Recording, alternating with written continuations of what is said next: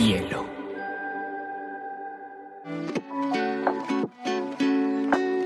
Hola, bienvenidos a Te Cuento News, un espacio donde analizaremos las noticias más importantes del mundo digital y la Web3 en menos de 20 minutos.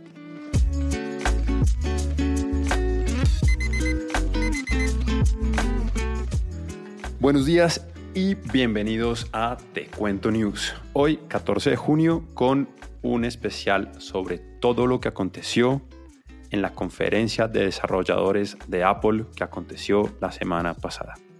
Sí, Apple hace dos conferencias al año muy importantes. La primera es de cara a los desarrolladores.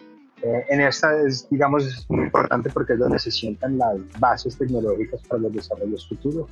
Nada, nos pareció tan interesante que conversando nos encontramos con Juan Triana, un gran amigo de la casa y es un especialista todo lo que tenga manzanita, según sus palabras. Así que lo trajimos aquí para que nos explicara un poquito del tema. Hola, hola, ¿qué tal? ¿Cómo están?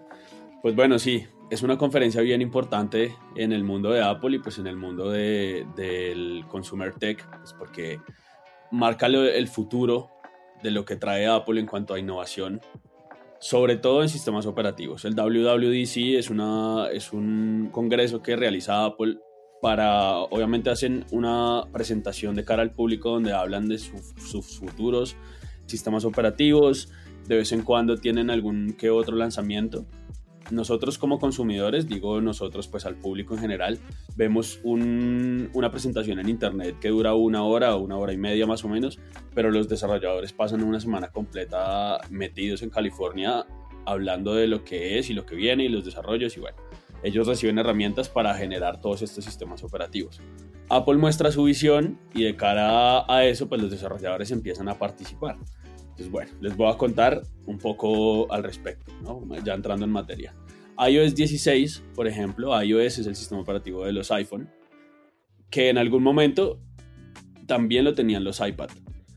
Apple hace aproximadamente unos 3 o 4 años decidió dividir esto y darle a cada una de las plataformas como su propia personalidad. Entonces, iOS y iPadOS son los que existen por separado y aunque son muy parecidos, empiezan a diferenciarse y a abrir y a tener sus vertientes en cuanto a features y en cuanto a funcionalidades que les llegan a las personas y por supuesto que se adaptan a, la naturaleza del dispositivo. ¿no?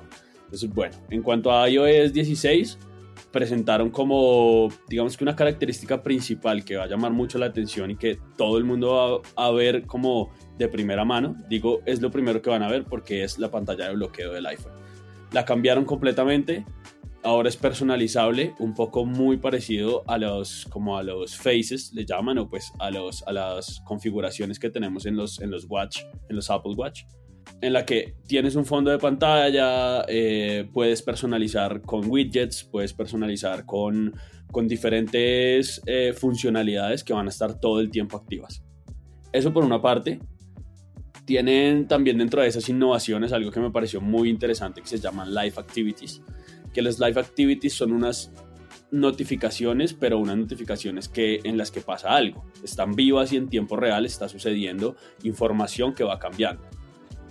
En iOS 15, que es el sistema operativo actual, Apple presentó una característica que se llama Focus. Focus lo que hace es crear modos de no molestar, por decirlo así, pero unos modos que son personalizados por cada usuario. Y ahora con este tema que les acabo de contar de la personalización del lock screen, empiezan a ver como una especie de filtros en todo el sistema cuando yo estoy en un modo. Es como una personalización, pero de todo el sistema en general. Presentaron además pues un tema de, mm, de una mejor búsqueda dentro de las fotografías, dentro de la biblioteca de fotografías, también presentaron un, un upgrade en, en, iMessage o en la aplicación de mensajes donde puedes editar un mensaje, donde puedes borrar un mensaje que ya enviaste y donde puedes marcar una conversación como no leída. La verdad es que en esto llegan bien tarde, pero bueno, mejor tarde que nunca. Dentro de, dentro de eso también presentaron un tema que se llama SharePlay. Es una funcionalidad donde tú puedes compartir con una persona cierto tipo de contenido por ejemplo, tenemos una llamada a través de FaceTime y a través de SharePlay compartimos un capítulo en Netflix y los dos, además de ver el capítulo en Netflix, seguimos conectados en la videollamada. ¿no? Un poco esas funcionalidades que nacieron de la pandemia, aunque, aunque pues igual hacían falta. Entonces SharePlay es un poco así como pasando por encima de, del tema de, de, iOS. Por supuesto que esto está en iOS y en iPadOS, aunque sean diferentes, las funcionalidades están en los dos. Hubo algo muy interesante y es Passkey. Passkey es, es una funcionalidad que presentó Apple en este, en este WWDC y es sencillamente que de cara a cualquier página o a cualquier servicio que nos requiera un login, tenemos un, un, un password que el mismo sistema crea. Nosotros simplemente con estar logueados en el sistema ya lo vamos a tener. Entonces se acaba el tema de estar creando contraseñas, de estárselas recordando.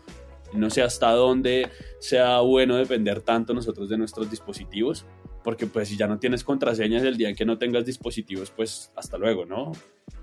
Bueno, en cuanto a, un poco al tema de, inteligencia del mismo sistema, la inteligencia artificial sobre las fotografías nos va a permitir simplemente con mantener presionada una foto, quitar el, fondo y copiar el, objeto que nosotros queramos. Apple lo integra directamente en el sistema y lo actualiza en todas sus versiones.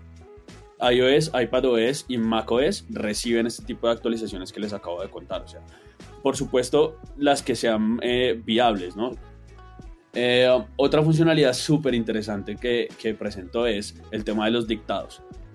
Si, si, le queremos escribir una carta o qué sé yo, una nota, lo que sea que estemos haciendo y queremos dictarle al teléfono para hacer más práctica la interacción o escribir más rápido, pues siempre va a estar un, un teclado encima y nos va a permitir editar de una con voz y, y texto al mismo tiempo.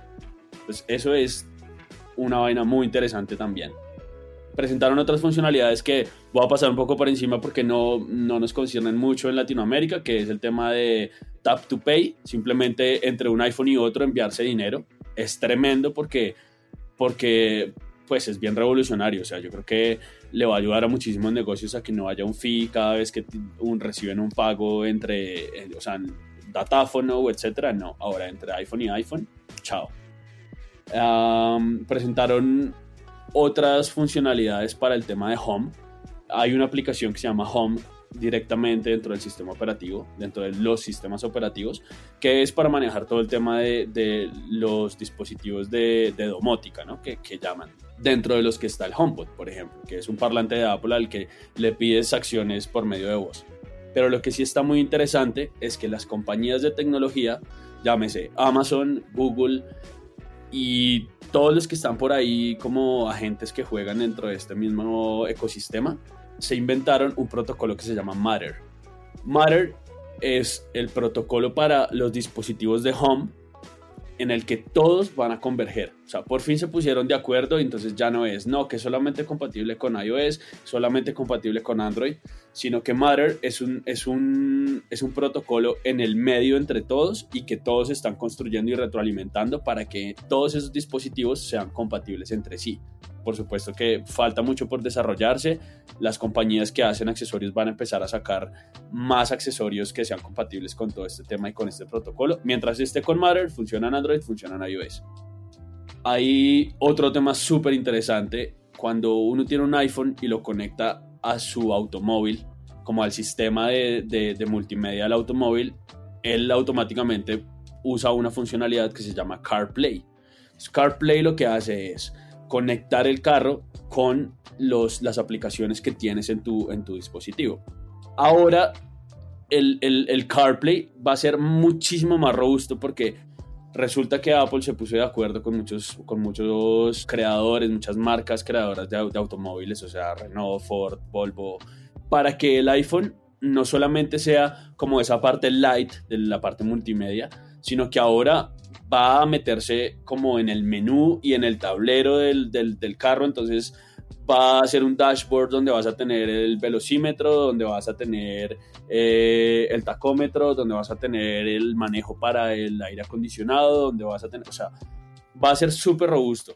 Yo echándole un poquito de cabeza, no sé si esto tenga que ver con el tema de la crisis que hay de chips en el mundo, ¿no? Porque actualmente los chips de silicio son un tema que está causando crisis financiera y, en cuanto en el mundo de la tecnología porque no están dando abasto para poder entregar los productos a tiempo y lo suficientes para, para lo, que, lo que pide y lo que demanda actualmente las necesidades de las personas.